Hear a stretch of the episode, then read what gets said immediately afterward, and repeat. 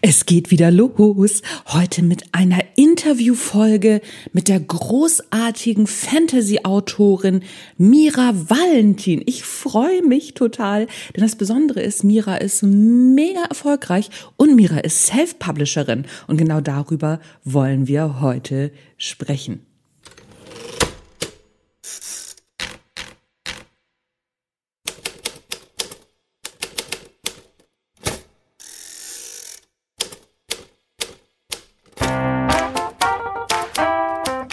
Moin zusammen und herzlich willkommen beim Erfolgreich Schreiben Podcast, dein Lieblingspodcast rund ums Schreiben, in dem erfolgreiche AutorInnen ihre Schreibgeheimnisse verraten und aus ihrem Leben plaudern. Und heute ist eben die Mira dran.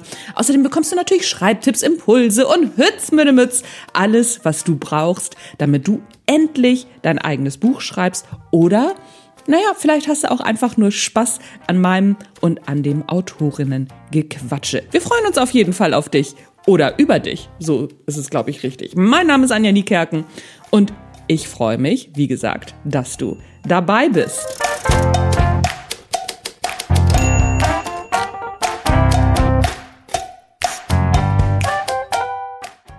Eins kurz vorweg. Wenn dir dieser Podcast gefällt, dann klicke auf Abonnieren. Egal ob bei iTunes, Amazon, Spotify, Deezer, Google, egal wo du am Start bist. Denn ich weiß ja nicht, ob du es weißt. Je mehr Abonnentinnen und Abonnenten dieser Podcast hat, umso häufiger wird er anderen vorgeschlagen und ich kann mich dann mit etwas Glück über mehr Zuhörerinnen und Zuhörer freuen. Und das bedeutet wiederum, mehr Klickzahlen, bessere Autorinnen und Autoren, wobei besser ist ja Quatsch, ich habe ja schon die großartigsten am Start.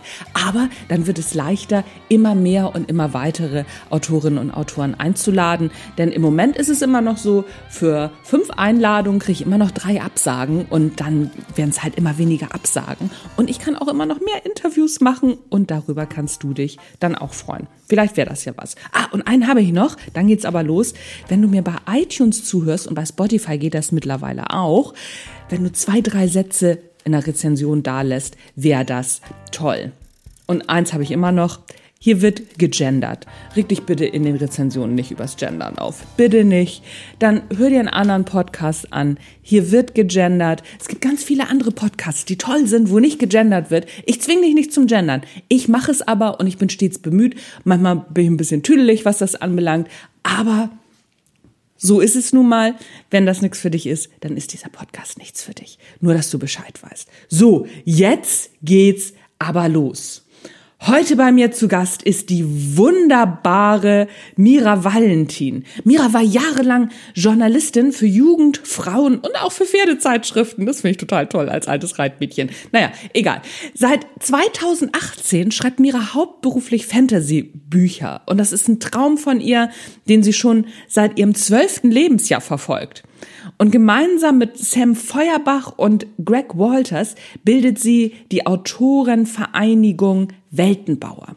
In der Öffentlichkeit tritt sie grundsätzlich in einem Cosplay auf, das entweder eine Figur aus ihren eigenen Büchern zeigt oder die ProtagonistInnen befreundeter AutorInnen darstellt. Also Cosplay sind Verkleidungen im Grunde genommen. Außerdem hat sie den Kindle Storyteller Award 2017 gewonnen. Dann war sie nominiert für den Scouts Award 2018 sowie den deutschen Fantastikpreis 2018 und 19. 2019 mehrfach auf der Bild Bestsellerliste. Gewinner sehr Seraph, Seraph, keine Ahnung, in der Kategorie bester Independent-Titel mit Winterherz. Nummer eins Bestseller in der Kategorie Fantasy mit den Legenden von Enyador. Nominiert für den Self-Publishing-Buchpreis 2020 und 21. Nummer eins der Amazon-Charts mit Schattenstaub, die Prüfung. Also, die Mira ist mega erfolgreich. Mira, ich freue mich total, dass du da bist. Ich freue mich, dass ich so eine erfolgreiche Self-Publisherin hier am Start habe. Herzlich willkommen im Erfolgreich Schreiben Podcast. Hallo liebe Anja, ich freue mich für die Einladung. Dankeschön. Ich habe, ähm, ich stalk dich ja schon eine Weile auf Instagram und habe dann mal so geguckt, was was was macht die Mira eigentlich? Ich habe gesehen, Self-Publisherin macht Fantasy und Jugendromane und dann habe ich mal auf Amazon geguckt, ähm, das ist immer so meine erste Station, was du schon alles so produziert hast. Und dann bin ich ja lang hingeschlagen. Du bist ja wahnsinnig produktiv. Wie hat das, wir, wir fangen aber mal am Anfang an. Wie hat das alles bei dir angefangen? Erzähl mal. Also angefangen hat es tatsächlich so ein bisschen anders, als das bei den meisten Self-Publishern der Fall ist, nämlich beim Verlag. Also mein erstes Buch war beim Carlsen Imprint, ähm, äh, Impress nennt sich das.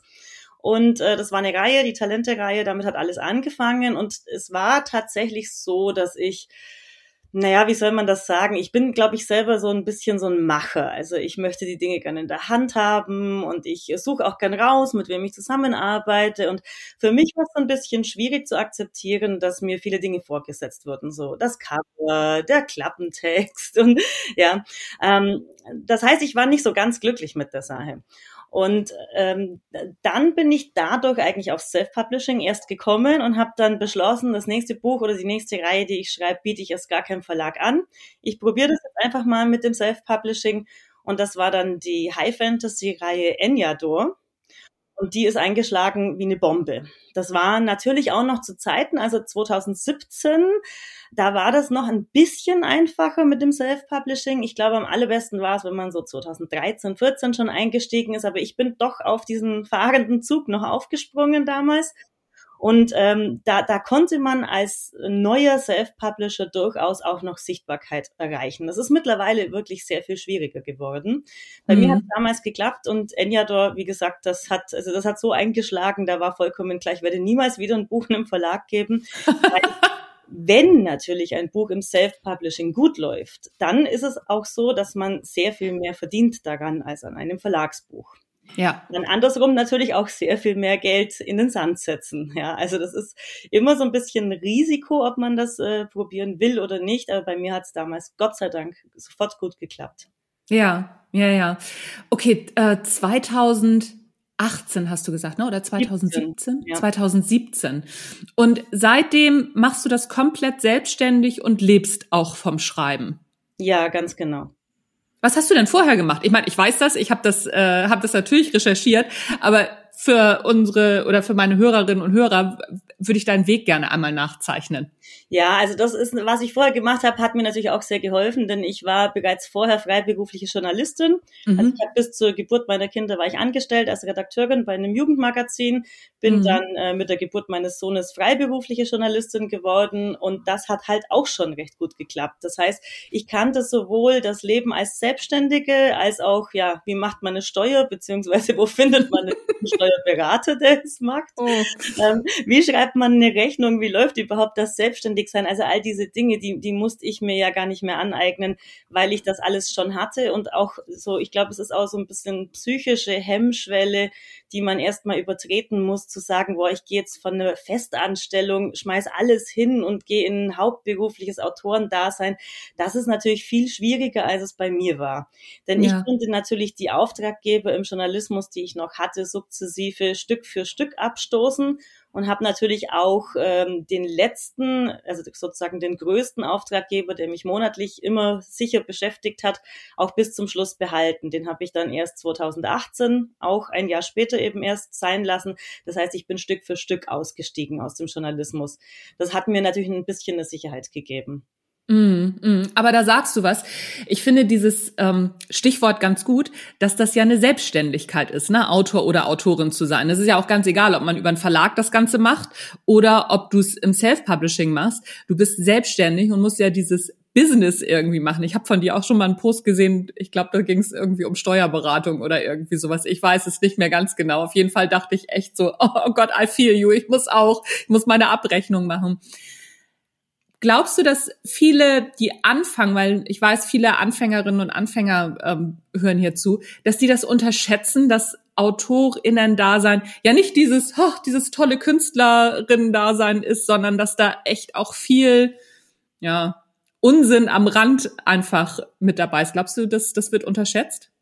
Nein, ich glaube im Gegenteil sogar, dass es überschätzt wird. Ach was, also, okay. Die Leute haben eine wahnsinnige Angst davor. Es ist eine mhm. große Unbekannte, das stimmt natürlich erstmal, wenn man sich damit noch nie beschäftigt hat, dann ist es erstmal so dieses, oh, das werde ich nie schaffen. Ich werde mhm. niemals so eine Steuererklärung machen können oder mhm. ich werde es niemals schaffen, diese ganze Buchbubble wirklich zu durchschauen und vielleicht schaffe ich es ja nicht mal, mein E-Book wirklich zu produzieren und hochzuladen. Also dieses ganze technische und bürokratische dahinter. Die Leute haben unglaublich Angst davor. Und letztendlich, gut, ich habe leicht reden, weil ich steck ja schon drin, mhm. aber dass ich bin jetzt nicht irgendwie super intelligent und der einzige Mensch, der das kann, sondern ich bin ja eine ganz normale Frau, die das auch geschafft hat.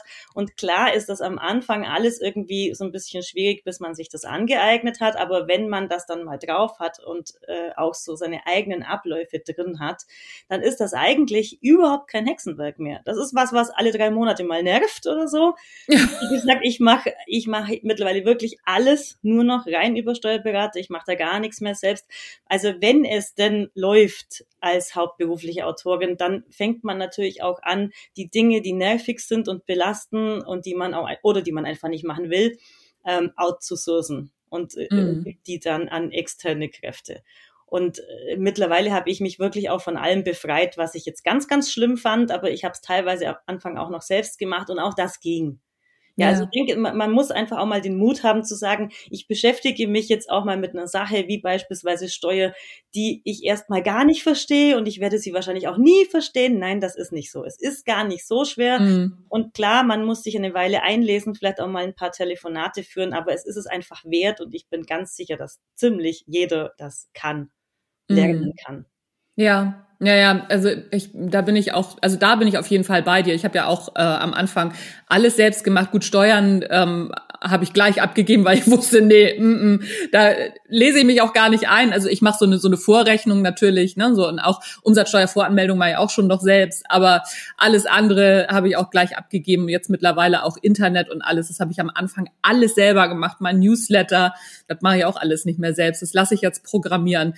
Aber man kann das schon. Ne? Und es gibt auch wirklich tolle Programme und was weiß ich.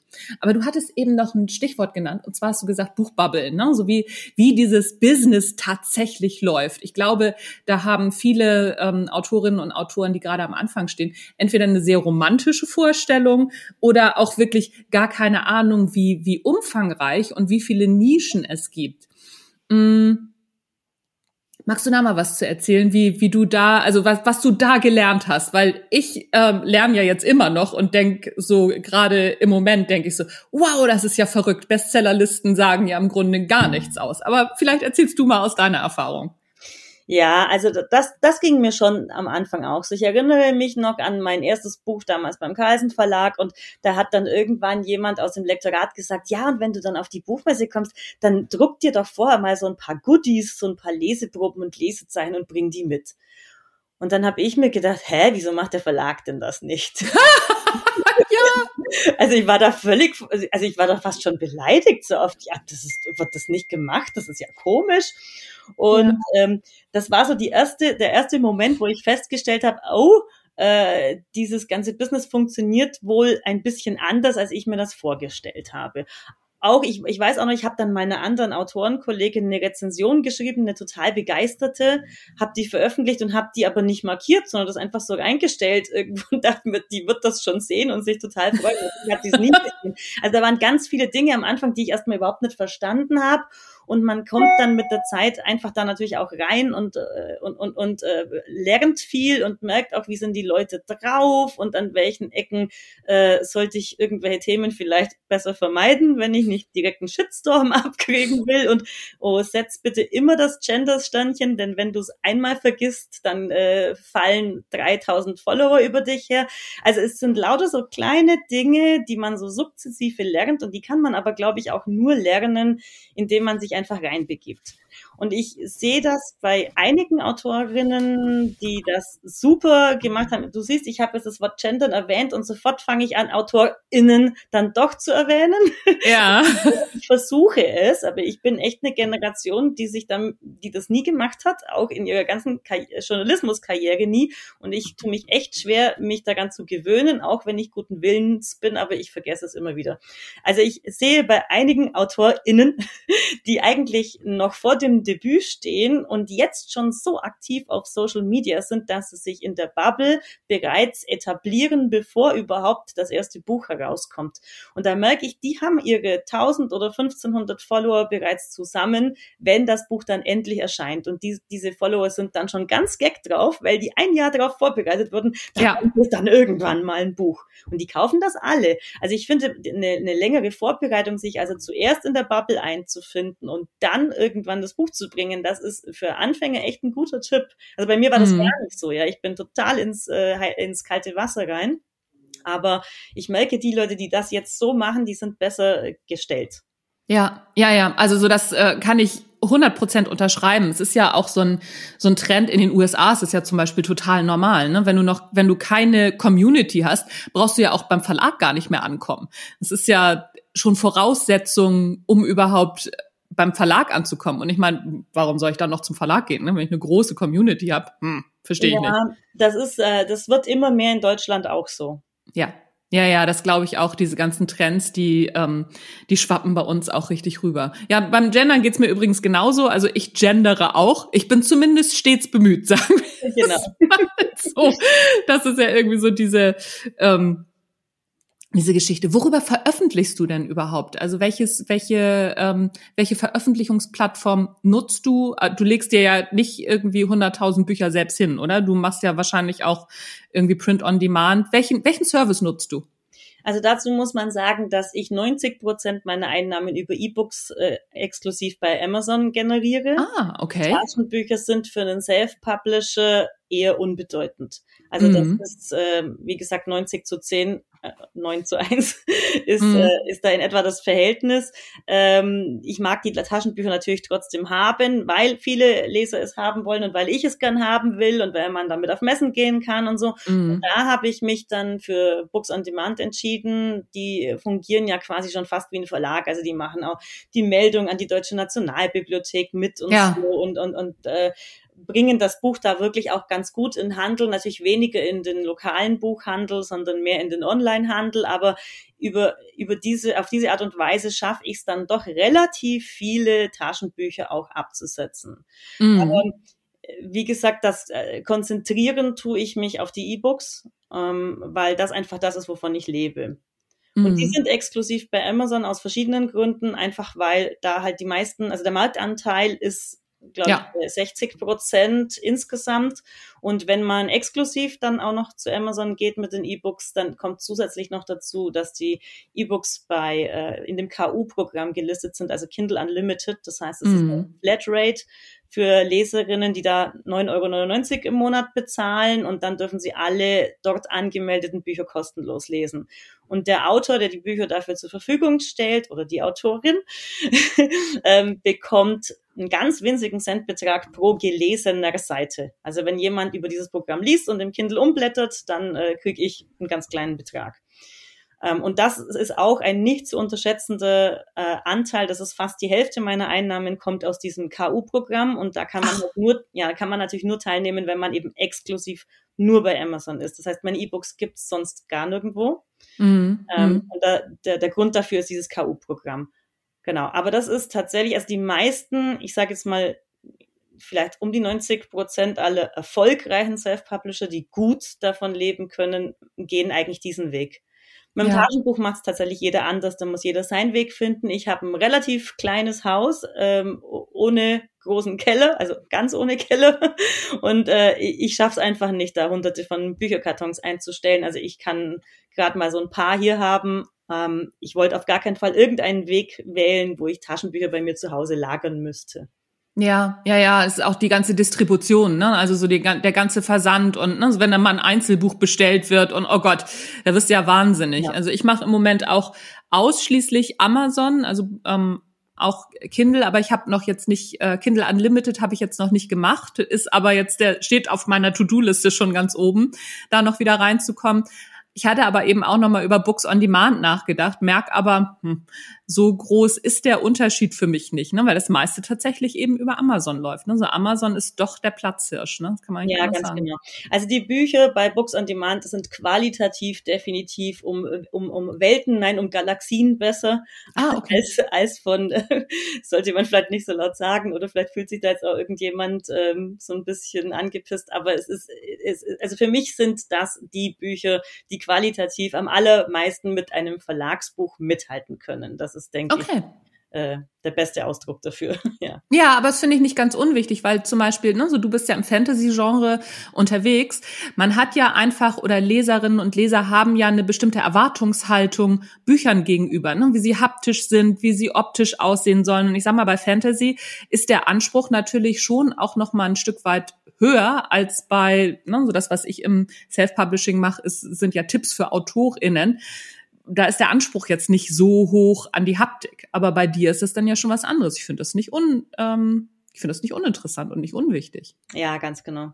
Also wenn, wenn ich so ein Buch verschicke oder auf einer Messe ausstelle oder überhaupt das einfach nur ein Leser irgendwo bestellt und ein Bild davon poste und ich sehe, dass da teilweise von, von, von, der, Kla von der Klappe äh, eine Laminierung absteht an der Ecke.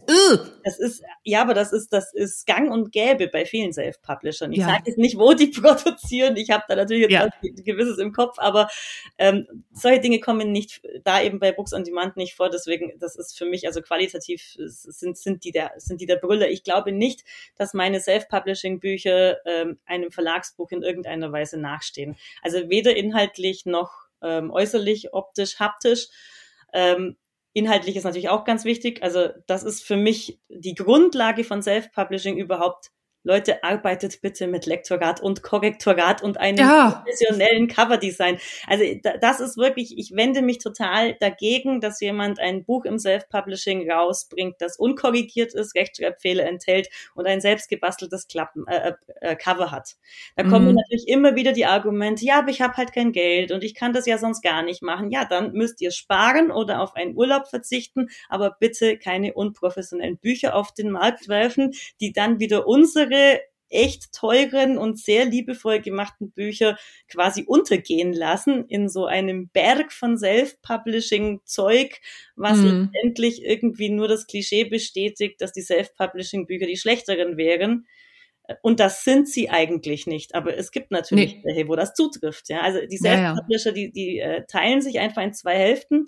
Das sind die einen, die es bewusst so machen, wo ich ja eben auch dazu gehöre, die bewusst sagen, ich mache das aus gewissen Gründen ohne Verlag. Ich glaube, dass ich es selbst besser kann. Mhm. Ähm, oder zumindest genauso gut und einfach selbst in der Hand behalten will. Und das sind die, die sagen, ich finde halt keinen Verlag, also schmeiße ich es irgendwie unkorrigiert auf den Markt, weil ich will es unbedingt veröffentlicht haben. Denn meine Lebensgeschichte soll unbedingt jeder lesen. Ähm, und da wende ich mich wirklich dagegen. Also da bin ich überhaupt kein Fan von und ich werde auch ganz ja. oft angeschrieben von Leuten, die sagen, ja, meinst du nicht, es reicht, wenn ich meine Freundin, die ist Deutschlehrerin, äh, darüber lesen lasse, sage ich mal, nein, nein. das reicht nicht, wenn deine Freundin, die Deutschlehrerin, darüber liest. Absolut ja, ja. nicht. Ja, ja, ja, ja, das sehe ich genauso.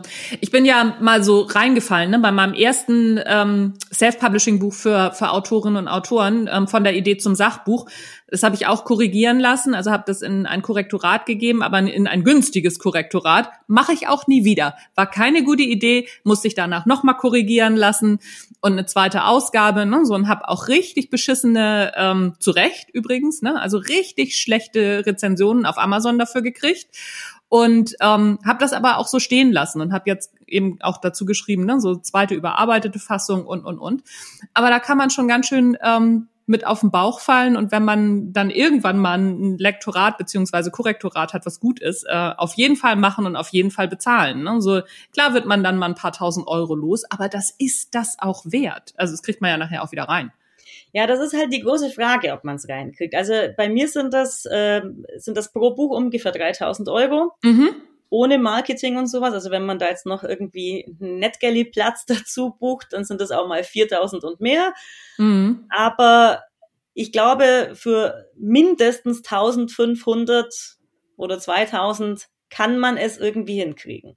Ja. Die Leser, da hast du recht, die strafen das ab, die merken das, die mögen es in der Regel überhaupt nicht, wenn äh, auf jeder dritten Seite irgendwo ein Tippfehler oder ein Rechtschreibfehler ja. lauert. Das, die, die stellen das fest, die mögen es nicht. Und ich glaube, als Autorin ist man auch nicht gerade erfreut über ein Buch, das dann irgendwie durchschnittlich zwei oder drei Sterne hat. Ja, und also und es ist ja auch es ist ja auch selber so unglaublich peinlich, ne? Also ich hab, hab das aus dem Korrektorat wiedergekriegt und habe gedacht so ja komm, ne, ab dafür, hab's noch einmal grob geguckt, was da korrigiert worden ist, ne, noch mal den den Seitenverlauf geprüft und dann habe ich gesagt, habe ich auf senden gedrückt sozusagen und habe den Rest natürlich auch gar nicht gesehen. Also mir war das unglaublich unangenehm und ich habe da lange dran geknabbert. Mittlerweile bin ich entspannt und ne, so shit happens, aber in dem Moment, also es war und ich sehe ja heute auch immer noch diese schlechte Rezension oder diese zwei, drei schlechten Rezensionen und denke so, oh Mann, ey, was für ein Scheiß. Ja, ja, genau. Man ärgert sich dann dauerhaft darüber. Und aber es ist wirklich so, also um nochmal auf die äh, auf die Einnahmen-Ausgaben-Kalkulation da zurückzukommen. Ja. Ich glaube, es passiert schon vielen Self-Publishern, die es echt gut machen, die wirklich richtig Geld ins Buch stecken, die ein ganz hochwertiges Buch bringen und die ist, und das sind wir wieder bei heutzutage, mhm. nicht mehr schaffen, dieses Geld innerhalb von einem Jahr reinzubringen, weil das ja. Buch äh, nach kürzester Zeit in der Versenkung im großen Schlund von fünf Millionen Büchern bei Amazon verschwindet mhm. und es einfach niemand kauft. Und ich kenne da Fälle von Büchern, die ich selber test gelesen habe, wo ich weiß, das sind super Bücher, die mhm. hätten so dermaßen verdient, gesehen zu werden. Da hat der Autor oder die Autorin alles richtig gemacht und trotzdem werden sie nicht gekauft.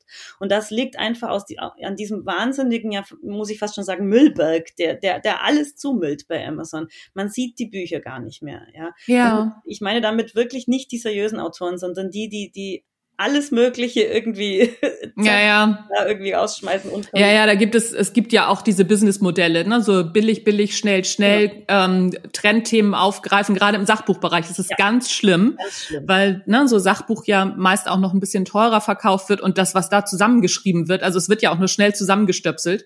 Das ist ähm, also es ist wirklich ungeheuerlich. Auf der anderen Seite denke ich mir aber, im Verlagsbusiness ist es ja genauso oder im Verlagsgeschäft. Ne? Es gibt ja, weiß ich nicht, irgendwie 70.000 Bücher pro Jahr, die im Verlagsgeschäft rauskommen. Irgendwie so, so sind, die, sind die Zahlen. Und ähm, da siehst du ja auch ganz viele Bücher, die einfach brillant geschrieben sind, siehst du ja auch nicht. Ne? So, und klar, es gibt auch schlechte Bücher im Verlag, machen wir uns nichts vor. Aber ähm, da sind, die sind ja alle so gut wie möglich qualitätsgeprüft, behaupten wir jetzt einfach mal, ob das so ist, steht wieder auf dem anderen Blatt. Aber ähm, da ist es ja ähnlich. Ne? So wenn du selber nicht es nicht schaffst, Sichtbarkeit zu erzeugen, dann gehst du unter. Ganz genau. Das ist beim Verlagsbuch definitiv das Gleiche. Aber also ich will nur einfach nochmal so richtig betonen, dass bitte die, die ja. Leute, die neu anfangen, ähm, dass wenn dann richtig man, also man muss natürlich sagen, wenn man beim Verlag ist, hat man zumindest die Ausgaben nicht, ja. Das ist ja. ja, das, was immer alle scheuen. Diese Ausgaben, vor allem für, also Cover kriegt man ja mittlerweile als Pre-Made Cover oft schon ein hochwertiges, relativ ja. günstig. Ähm, Lektorat ist einfach teuer. Auch Korrektorat mhm. kann man manchmal so ein bisschen sparen. Ich sage immer wenigstens das Korrektorat. ja, also äh, diese Kosten hat man natürlich beim Verlag nicht. Das heißt, das Risiko ist beim Verlag geringer. Mhm. Ähm, aber dafür ist auch ähm, die Möglichkeit des Verdienstes geringer. Also ja. als Verlagsautorin davon zu leben, ist vielleicht sogar noch schwerer. Also es ist schwierig zu beurteilen, was jetzt schwerer ist. Also ich mache ja mittlerweile beides. Ich habe ja auch Bücher mhm. beim Verlag. Ich habe jetzt dann Ende des Jahres ein Fantasy-Projekt bei Fischer Tor.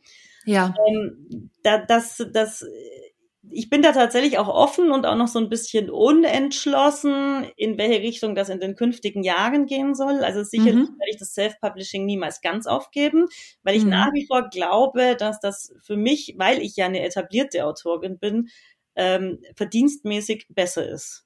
Ja, ja, also ich bin, ich mache ja auch beides. Also ich schreibe ja auch sowohl im Verlag und ähm, und mache eben auch Self-Publishing. Und ich überlege mir immer genau vorher, welches, also ne, so meine Reihe für AutorInnen, das mache ich im Self-Publishing, weil die schreibe ich eben mal kurz in vier Wochen schreibe ich die Dinger runter, ne, so habe dann noch mal zwei Wochen Nachproduktion mit, weiß ich nicht, mit mit Lektorat und mit mit allem drum und dran und dann hau ich das raus und ich kann das weiß noch nicht weiß immer nicht so genau wann ne, wann, wann schreibe ich die, sondern ich quetsche die immer irgendwo dazwischen.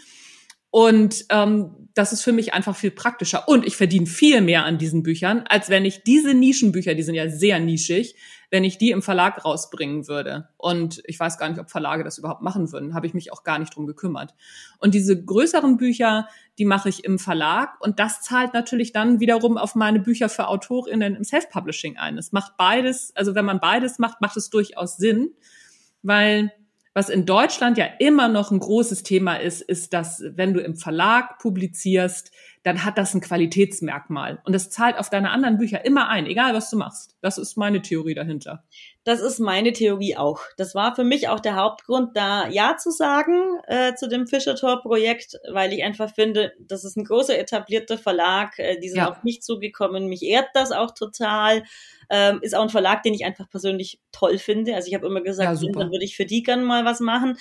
Und ähm, ich habe mir wirklich auch gedacht, ist es für mich natürlich auch nochmal eine Möglichkeit, überhaupt auch mal etwas mehr im Buchladen äh, vor Ort zu liegen, weil meine Bücher sind ja quasi fast nur online. Mm. Man kriegt die im Buchladen, ja, aber man muss reingehen und sagen, bitte bestellen Sie mir dieses Buch.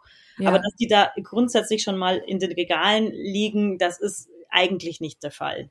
Mm. Und das ist natürlich für mich auch eine Möglichkeit, einfach auch nochmal an eine ganz neue Leserschaft ranzutreten, die eben nur im Buchladen einkau einkauft und eventuell mit etwas Glück äh, sagen die ja vielleicht danach, oh, was hat die Autorin denn sonst noch geschrieben und kaufen dann anschließend meine Self-Publishing-Bücher. Also, mal gucken, ob es funktioniert, aber äh, ja.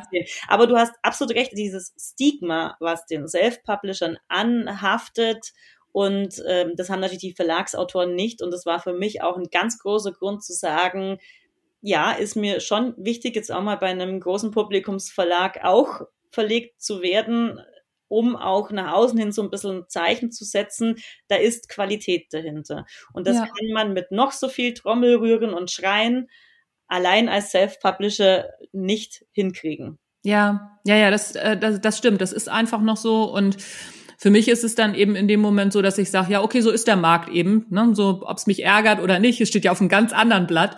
Aber so ist der Markt, dann mache ich das doch halt so. Ne? So dann, ähm, weil bis sich der, der Markt wird sich irgendwann wieder ändern und dann mache ich es halt so, wie, wie der Markt letztendlich auch ein Stück weit einfordert.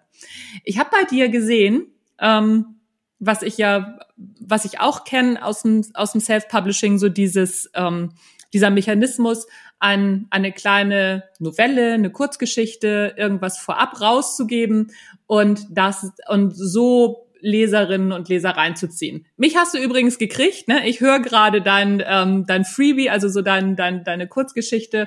Ach, äh, wie wie wie heißt es mit dem mit dem mit dem Pferd? Genau, genau. ähm, das habe ich. Ich habe vorhin gerade angefangen, das zu hören und habe gedacht, ach cool, ich muss gleich putzen, dann höre ich das noch zu Ende. Mhm.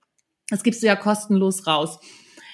Ist das ein, ähm, hat dir das geholfen, diese, diese Systematik, also zuerst was kostenlos rauszugeben, um, um so Leserinnen und Leser zu binden? Also mit der Kurzgeschichte, die habe ich ja, wie du sagst, als Freebie auf der Homepage für Leute, die meinen Newsletter abonnieren. Die ja, habe ich auch gemacht. Ja, wunderbar. Sonst könntest du sie nicht hören. Vielen ja, genau. Dank. ähm, die, die habe ich, die gebe ich, die passt natürlich nicht zu einem meiner Bücher oder so, sondern das ist ein, mhm. was ganz Eigenständiges und ist quasi nur darauf ausgelegt, mehr Newsletter-Abonnenten zu bekommen.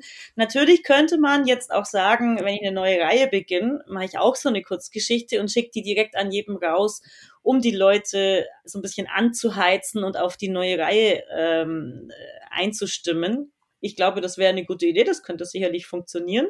Ja. Ähm, Habe ich bisher noch nicht gemacht, aber ich glaube grundsätzlich so kleine Anteaser, so also durchaus auch eine. Ich habe diese Kurzgeschichte ja vorher auch in einer Verlagsanthologie gehabt. Das werde ich jetzt in den im nächsten Jahr noch zweimal machen, dass eine äh, in einer Anthologie eine Kurzgeschichte von mir erscheint und das funktioniert auch auf diesem Wege. Also, dass die Leute mhm. dann die Anthologie lesen und sagen, ma, da waren jetzt zwei, drei Autoren dabei, deren Geschichten haben mir so gut gefallen oder der Schreibstil mhm. war so schön, dass ich mir von denen jetzt vielleicht auch mal ein Buch hole. Und das weiß ich, weil die Leute das wirklich rückmelden. Also die schreiben entweder mir oder die schreiben auch in Rezensionen zu der Anthologie dann, ähm, ja, von der hole ich mir jetzt vielleicht mal ein Buch, weil die Geschichte hat mich überzeugt. Das finde ich auch insgesamt einen guten Tipp. Also egal, ob man jetzt sein Freebie auf der Homepage anbietet oder das Ganze einfach über eine Anthologie macht, ja. äh, da kann man auf jeden Fall neue Leser bekommen.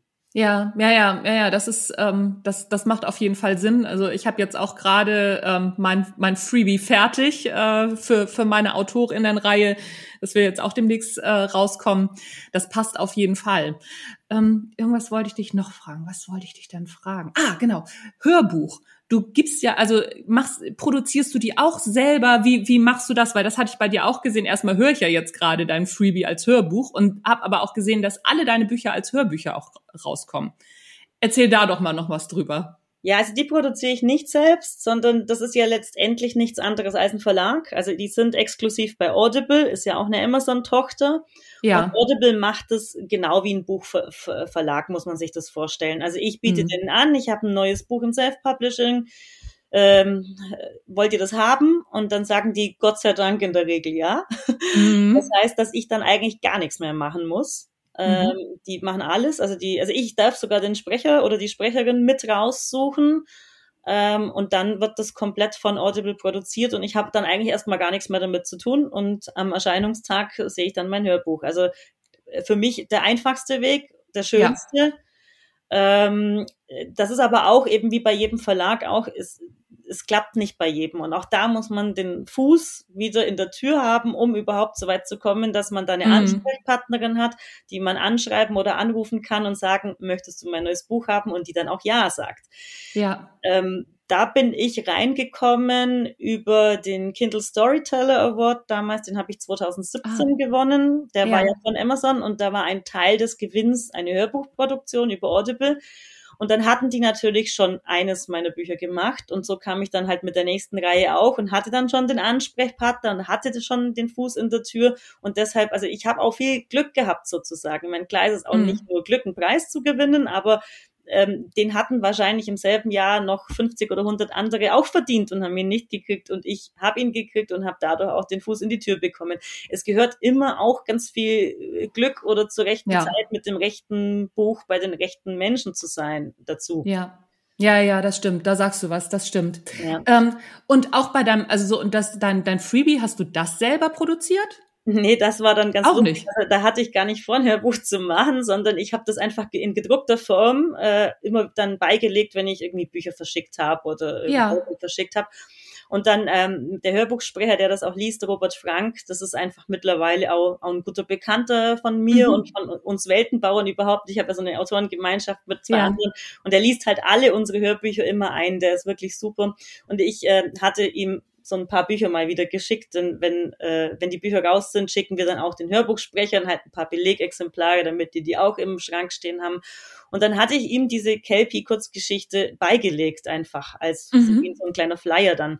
Und er hat die gelesen und fand die gut und schickte mhm. mir dann abends eine E-Mail ich habe ein kleines Geschenk für dich. Ich habe dir deine Geschichte eingelesen. ja. Ach, wie cool ist das denn? genau. Das ist halt eben, und das ist auch eben das Thema Bubble. Ja, also hm. Netzwerken, kommunizieren. Wenn man einfach, man findet seine Leute. Man findet im Laufe der Jahre seine Leute, die, die zu einem passen. Es gibt immer ja. Menschen, ähm, mit denen man, wo die Chemie stimmt, äh, wo, wo gleiche Interessen da sind, wo man einfach auch sagt, ey, mit dem oder mit der gehe ich auch gerne mal abends auf ein Bierchen und dann mhm. redet man über alles und so. Und diese Menschen findet man.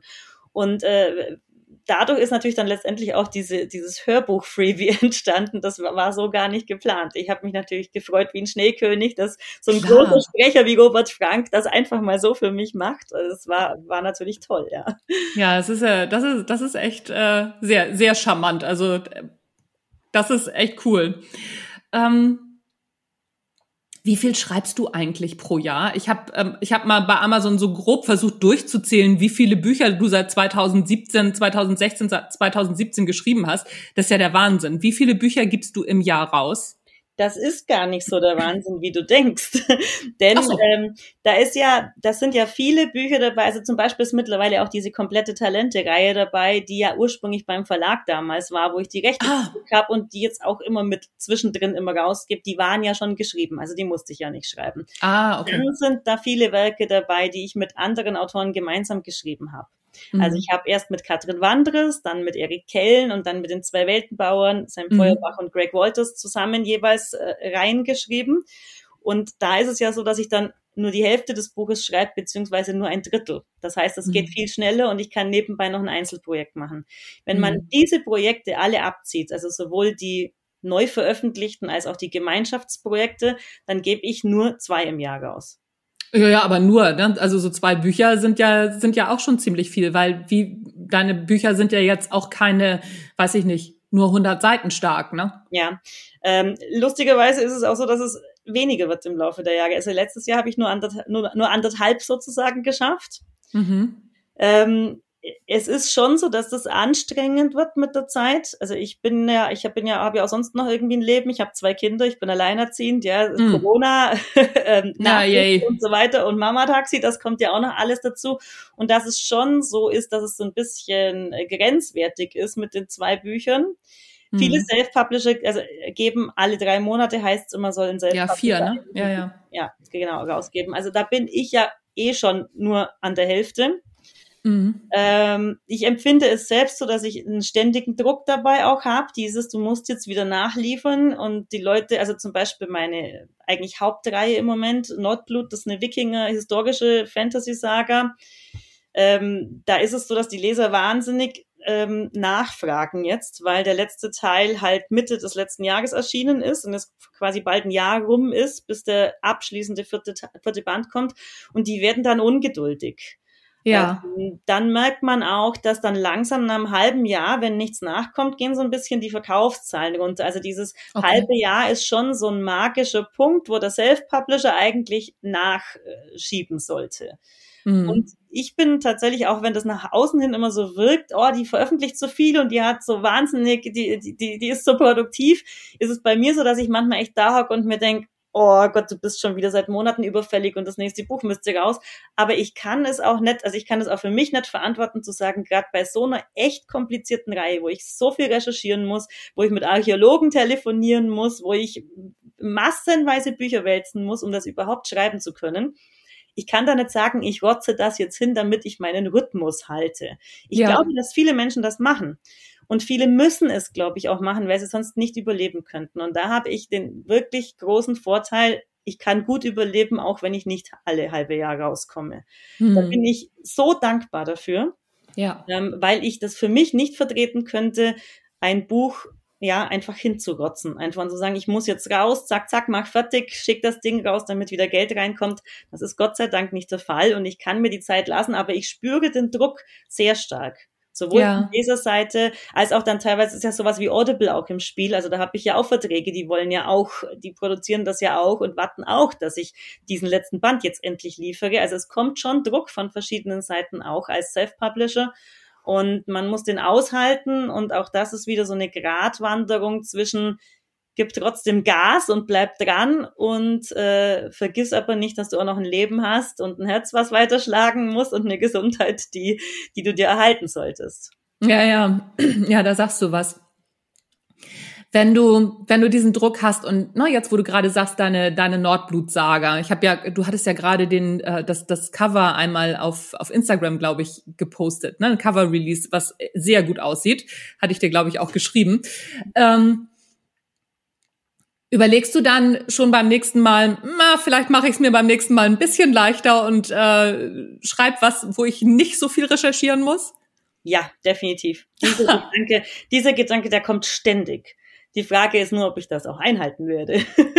weil das ist so, wie wenn man sagt, ich verliebe mich nie mehr, weil mit dem letzten Mann hat es nicht geklappt. ja, das funktioniert auch nicht. Da hast du natürlich, da hast du natürlich recht. Ja, ja, das stimmt. Ich habe auch gerade für mich überlegt, ne, weil ich schreibe ja, schreibe ja auch viel, also ne, muss, muss ja auch relativ viel recherchieren mit, ähm, mit irgendwelchen Studien, die ich lesen muss über Psychologie und, und, und ob ich das dann nicht machen würde. Nee, weil dann würde ich nicht schreiben, weil ich will ja darüber schreiben. Das interessiert mich ja. Es wird bei dir wahrscheinlich genauso sein, oder? Ganz genau. Also ich habe jetzt schon wieder zwei äh, Geschichten vor meinem inneren Auge, die dann mal zu Serien werden könnten. Die eine ist eine High-Fantasy-Geschichte. High, also reine High-Fantasy geht tatsächlich etwas leichter, weil diese, diese historische Recherche nicht dabei ist. Ja. ja. Und äh, interessiert mich auch und hätte ich auch Bock drauf. Aber dann mhm. ist dann noch wieder was Historisches in meinem Hinterkopf und ich sage mir, bitte schreib es nicht. Du wirst wieder über Monate da sitzen und nur recherchieren und wälzen und telefonieren und ich mache ja auch Recherchereisen dann ständig zu diesen Schauplätzen und so, bis ich überhaupt mal anfange zu schreiben. Ähm, und ich weiß ganz genau, dass es wieder so laufen wird, dass ich mich wahrscheinlich wieder für das Schwierigere entscheide, weil einfach so ein innerer Drang da ist, der sagt, ey, das, das interessiert dich so, das macht, das macht so Bock, äh, mach das, mach das, die, die Leute werden es sicher lieben. ja. ja, ich kann das, ich kann das total nachvollziehen, weil das ist ja letztendlich, wir schreiben ja über die Sachen im Grunde, die uns interessieren. Wir schreiben ja nicht über das, was, was uns nicht interessiert, wo wir keinen Bock drauf haben. Genau. Ja, das ist ja, ja, Schreiben, Schreiben ist einfach immer auch Leidenschaft. Und ich glaube, ohne diese Leidenschaft wird das Buch auch nicht so gut. Also diese Leidenschaft, wenn die dich antreibt als Autorin, dann, äh, dann wird das Endergebnis auch das sein, äh, was du, was du lieben wirst und was hoffentlich auch viele, viele Leser lieben werden und was einfach das Bessere ist. Ja, ja, ja, ja, das stimmt. Das stimmt. Sag mal, plottest du eigentlich? Nein, gar nicht. Schreibst du auch von vorne bis hinten durch und musst dann halt in der Überarbeitung mehr machen? Ich muss gar nicht überarbeiten. Wie? Ich äh, schreibe jedes Kapitel eigentlich direkt, also ich überarbeite jedes Kapitel. Ich lese jedes Kapitel so lange, bis ich es super finde und dann gehe ich ins nächste Kapitel. Und ähm, das funktioniert immer ohne Plot. Ich kann dir aber nicht sagen, warum. Also ich, ich sage immer, ja. vielleicht irgendwie Magie im Spiel oder so. Also ich, äh, ich habe schon in etwa einen Punkt im Kopf, auf den ich zusteuere. Mhm. Das Buch geht bis da und da, da muss dieses und jenes passiert sein.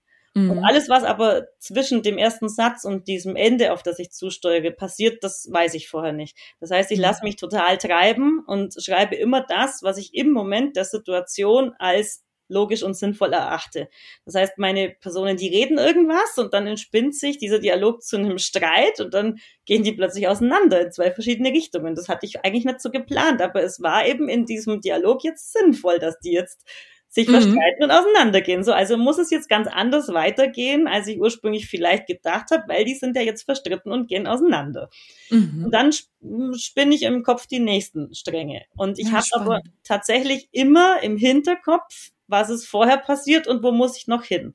Mhm. Dieses, diese ganzen Stränge sind ein ganz schrecklicher, riesiger Knäuel in meinem Kopf, den ich Tag und Nacht mit mir trage. Mhm. Der, der, der ist auch belastend.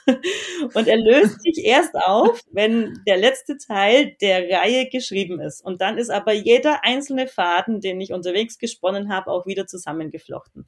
Das heißt, der, der letzte Teil einer Reihe, ich schreibe auch gar nichts auf, also ich habe alles nur im Kopf ähm, der letzte Teil einer Reihe ist für mich die Erlösung schlechthin. Da fallen die, da fällt, fällt diese, diese Belastung dieses Knäuels in meinem Kopf, der da jahrelang teilweise war, endlich ab und dann fühle ich mich frei.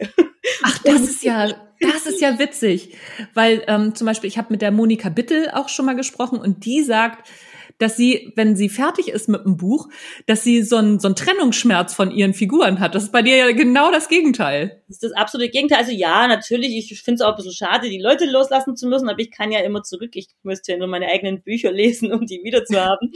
aber ich bin unfassbar erlöst also schon jeder, jeder Einzel Einzelband ist eine sehr große Erlösung, aber wenn die Reihe fertig ist, dann ist ja erst der Knoten, dieser, dieses Knäuel in meinem Kopf aufgelöst und dann fühle ich mich endlich so, dass ich irgendwie auch normale Sätze widersprechen kann und einfach beim Bäcker nur ein Brot bestellen kann, ohne dabei irgendwas Wirres zu sagen, weil mir eigentlich gerade Drachen durch den Kopf fliegen oder so.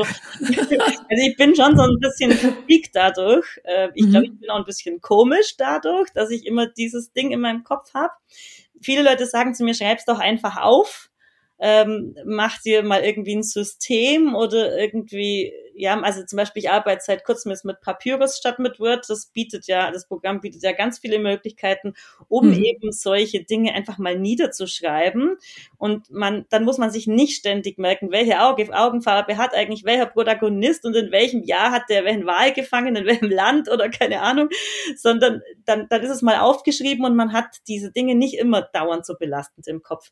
Aber ich merke, dass ich das irgendwie brauche. Also das ist halt nun mal ja. meine individuelle, persönliche Art, damit umzugehen. Ich brauche diesen belastenden Knäuel in meinem Kopf, um getrieben zu sein, dass ich es niederschreibe. Also um ihn loszuwerden. Ja. Ich glaube, wenn ja, ich ja. das vorher los, das ist einfach, wäre einfach nicht mein Ding. Also da muss, aber das ist jetzt überhaupt kein Tipp an andere Autorinnen, weil ich glaube, dass 90 Prozent der Menschen mit der anderen Art, ähm, also mit dem Plotten und dem Aufschreiben besser umgehen können, weil es schon strukturierter ist. Ich kenne das auch, mit die Gemeinschaftsprojekte sind geplottet, mhm. äh, weiß ich auch, wie Plotten funktioniert und diese Projekte belasten mich alle nicht so sehr wie meine Einzelprojekte. Ah, weil ja, es einen Strang gibt, an dem wird sich entlang gehangelt und da weicht man im Normalfall auch nicht davon ab, weil es sind ja noch ein oder zwei andere Autoren im Spiel, die ja auch am selben ähm, Konstrukt arbeiten und die man ja sonst auch irgendwie von ihren Kapiteln abbringen würde, wenn man jetzt plötzlich auseinandergeht und ja. ganz anders weiterschreibt. Also diese die Art, mit dem Plotten zu arbeiten, ich kann das gut nachvollziehen. Ich empfinde es auch als psychisch weniger belastend. Und ich glaube, ich würde Neueinsteigern auch dazu raten, das so zu machen. Das okay. andere ist so ein Freak-Ding von mir persönlich. das klingt auch sehr, klingt sehr freakig, aber ich, ähm, ich kann das, auch das kann ich sehr gut nachvollziehen. Ne? So dieser, dieser Druck, der entsteht, dass, dass man sich so frei schreibt. Genau. Das, ähm, das, das kann ich auch sehr gut nachvollziehen. Ich habe das teilweise auch, kann das aber nicht so greifen, weil ich grundsätzlich, ich bin sehr strukturiert, Sachbuch, ne? so ich strukturiere das durch und schreibe an meiner Struktur entlang, aber merkt dann teilweise auch, ach so, also ich schreibe dann, hatte das eigentlich ganz anders gedacht in der Struktur. Das Kapitel wird dann doch ganz anders und ist dann auf einmal sehr befreiend. Deswegen kann, also, ne, kann ich das auch ganz gut nachvollziehen. Ja. Guck mal, wir, wir schnacken hier jetzt schon fast 50 Minuten. Das ist der Hammer, ne? Wenn man über irgendwas spricht, was man gerne macht, was einen viel äh, beschäftigt. Dann kommen wir mal so zu den letzten Fragen. Äh, drei Bücher, die jeder mal deiner Ansicht nach gelesen haben sollte oder die dich beeindruckt haben und warum?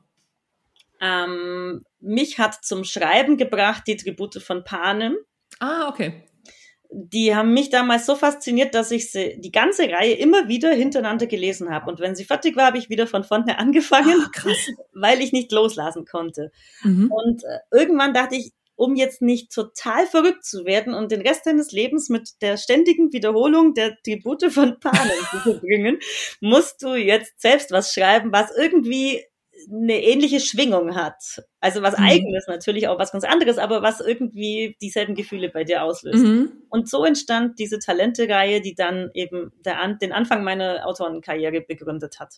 Mhm. Deshalb, ja, genau, Tribute von Panem muss ich da als erstes nennen. Mhm. ähm, dann auf jeden Fall der Herr der Ringe. Das ist halt ja. der super Klassiker, gerade für mich jetzt so im Fantasy-Bereich, das ist die, die Mutter, die Mutter der Fantasy, einfach der mhm. High Fantasy und ich weiß nicht, ob man ohne das zu kennen, also zumindest die Filme sollte man gesehen haben, wenn man schon den riesigen Wälzer nicht lesen will, ähm, weil ich finde, dass die Filme es auch echt gut umsetzen. Ja, das stimmt. ja. ja. Und als drittes, was ist denn das dritte? Ich glaube, da würde ich mich für eines meiner allerersten Bücher im Leben entscheiden, und zwar für die unendliche Geschichte von, äh, von Michael Ende. Mhm. Das ist einfach, äh, das, ich glaube, das war das Buch, was mich zum Lesen gebracht hat. Und das hat schon als Kind so eine unglaubliche Faszination ausgelöst. Also auch so, äh, auch eine Faszination für das, für das Düstere zum Teil auch, so wie das Pferd ja. da in den Sümpfen der Traurigkeit versinkt. Oh Gott, ich habe oh. so geheult als Kind. Ähm, das hat mich auch so, so unglaublich bewegt. Und ich glaube, das mhm. hat für mich auch so einen Grundstock gelegt, um selber schreiben zu wollen. Ja, ja, ja, das äh, kann ich kann ich sehr sehr gut nachvollziehen. Ich bin ja so ein so ein Momo-Fan, also ja. von Michael Ende. Ne? So Momo ist ja, ähm, da stehen so viele, auch da sind so viele kleine Weisheiten in Momo drin versteckt, wo ich jedes Mal ausraste. Ja, ja, ja das stimmt. Da hast du total recht. Was liest du denn gerade? Ähm, ich lese leider insgesamt nicht mehr besonders viel, seit ich selber schreibe, mhm. weil ich ja auch oft Autorenkollegen helfe über Testlesen, dass man sich gegenseitig die Bücher liest. Das heißt, da sind ja ohnehin schon, also es ist ganz viel ja. Lesen. Meine eigenen Sachen muss ich ja auch ständig lesen, weil ich ja eben jedes einzelne Kapitel so lang mache, bis es fast schon perfekt ist. Also zumindest nur noch eine kurze Überarbeitung braucht. Ähm, daher, ich habe im Moment kein Belletristikbuch irgendwo liegen.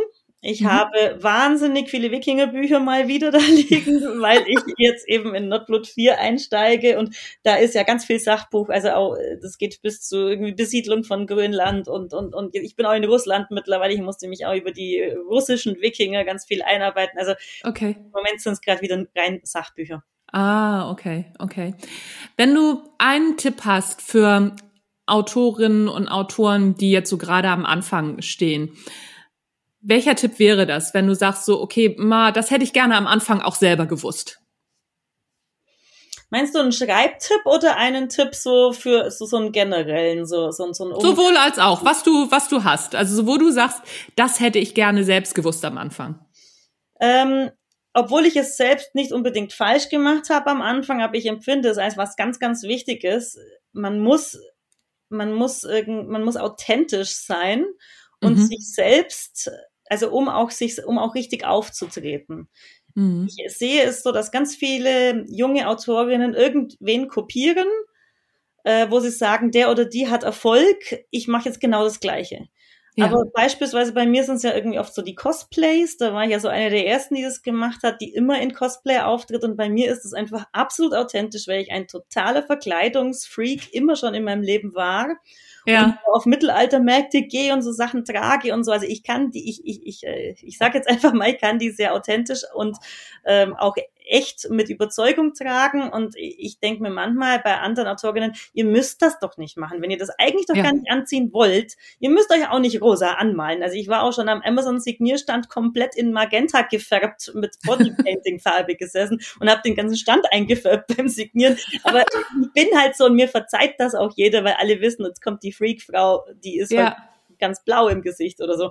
Ähm, also um ähm, einfach so das Branding als Autorin ähm, zu erreichen, glaube ich, ist es wichtig, die eigenen Stärken herauszufinden und auf denen zu bauen, anstatt zu sagen, ja, so macht man es wohl, weil irgendwie funktioniert es bei drei anderen, also muss ich es jetzt halt auch so machen.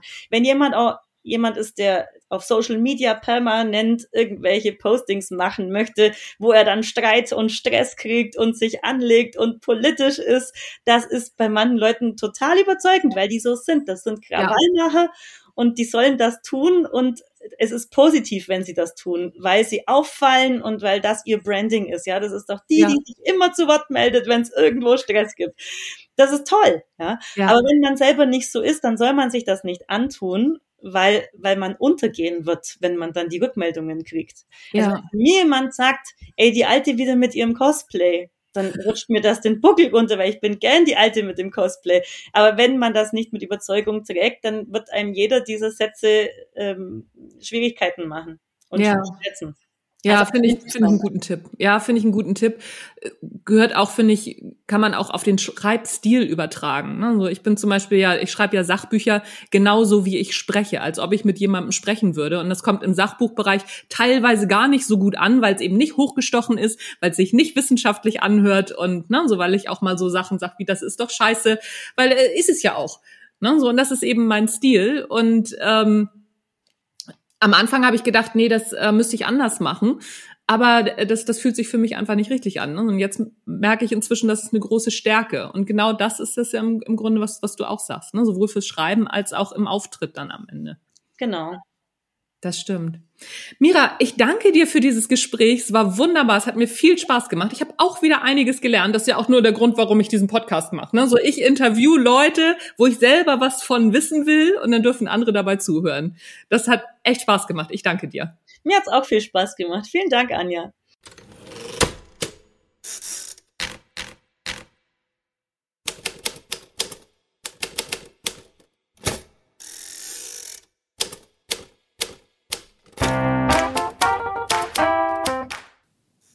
Das hat wieder Spaß gemacht. Das hat mir beim Schneiden jetzt auch nochmal Spaß gemacht. Was für ein großartiges Gespräch über Self-Publishing, das Schreiben an sich und wie der Hase beim Schreiben doch oftmals so läuft. Nochmal vielen Dank an die wunderbare Mira Valentin.